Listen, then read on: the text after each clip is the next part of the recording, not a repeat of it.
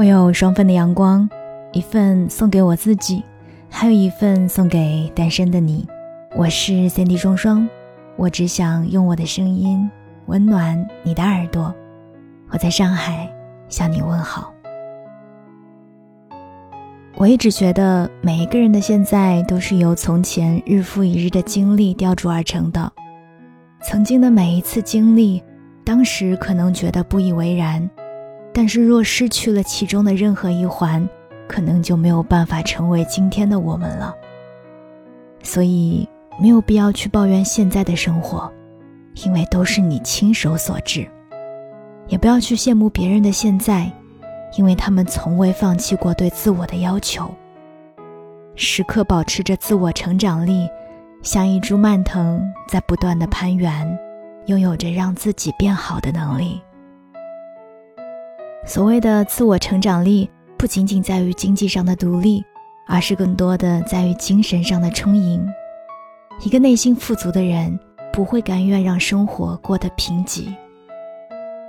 我认识一个姑娘，平时看着性格挺风风火火的，但是每每聊起天来，我就能感觉到她负能量爆棚，经常会抱怨工作无味、生活无趣，每天两点一线。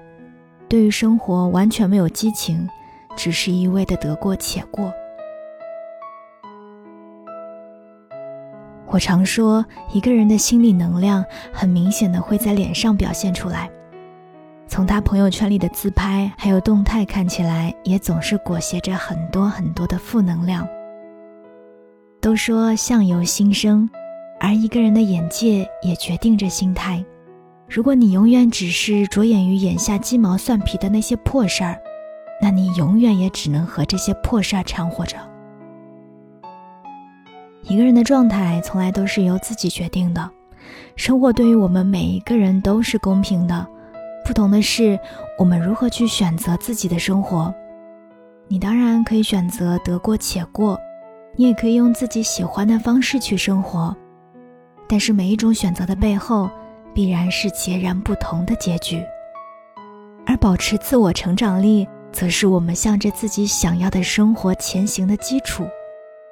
可能在奔向终点之前会遭遇雾霾的遮挡，但是如若自己对于美好的生活还保持着最初的热情，那么一旦决定了要向前走，便向着阳光更进一步了。人生中的很多事情都是相辅相成的，对生活有追求的人不会放任自己随波逐流，保持着对生活的追求和不断向上的张力，而拥有着这样自我成长力的人，必然会成为更好的自己。在这个过程当中，你也会邂逅爱情，拥有更多的美好。叶子曾经经历过一段失败的爱情。我还记得失恋后的他，在一段时间内都是一蹶不振，陷入深度的自我怀疑。分手时的场面真的并不算太体面，对方一脸嫌弃的样子，把他从头到脚审视了一番，就像是抛弃垃圾一样的把他丢掉了。他说他难以忘记前任留下的那个眼神，那个眼神里充斥着嫌弃和厌恶。把曾经给过的所有温情都给抹杀掉了。被抛下的他心有不甘，但是更多的是深度的自我否定。他花了很长很长的时间来做自己的心理建设，接受对方的离开，也接受自己曾经的糟糕。一场失恋就像是一场深度剖析和自省，回顾那段时间的自己，的确很糟。就连自己想起来也会有一点不堪回首，更何况是别人呢？我们有什么理由让别人来接受一个那么糟糕的自己呢？自省过后便是自省，是谁拯救了他吗？只是他自己，是那些深夜颓废的无眠和那段心痛无比的时光告诉他：如果你不把自己拉出来。那你永远只配活在阴影里。而现在的他和自己的另一半，既是情侣，也是同行者。两个人一起看电影、约会，享受恋人之间的浪漫，也一起看书学习，互相督促对方，两个人一起成长，成为了更好的彼此。爱人就像是一面镜子，可以射出你的状态。好的爱情会激发个人的成长力，而变成更好的自己。好的爱人是要一起前行，相互鞭策，一起朝着更好的方向去努力的。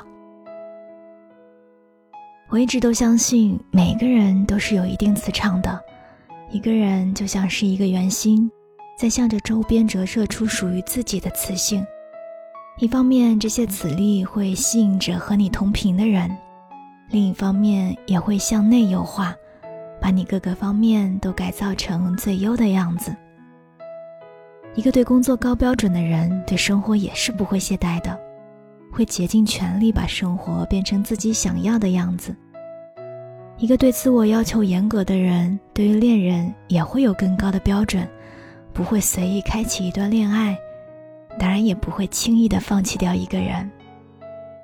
懂了这点之后，我们就能够明白，所有的得偿所愿，其实都是自我努力的结果，使我们从来都没有放弃过自己，一直都在不断的成长，所以，这一切所得都是值得。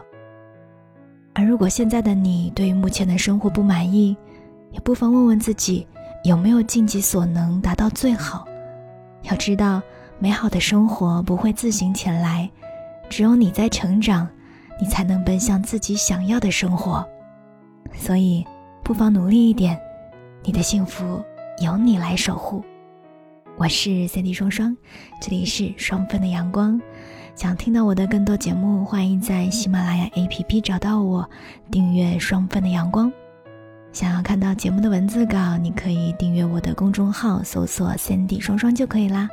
当然，也欢迎你添加我的微信进行更多的互动，你可以搜索 “nj 双零九幺幺 ”，“nj 双零九幺幺”就可以啦。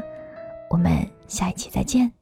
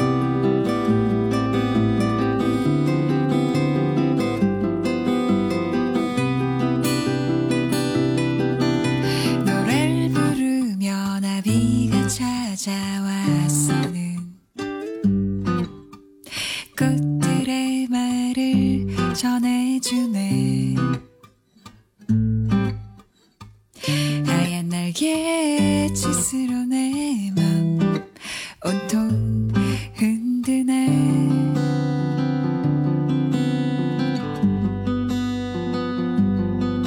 멀리 날아 드 높이 날아 혼자서는 닿을 수 없는 미친 세상 속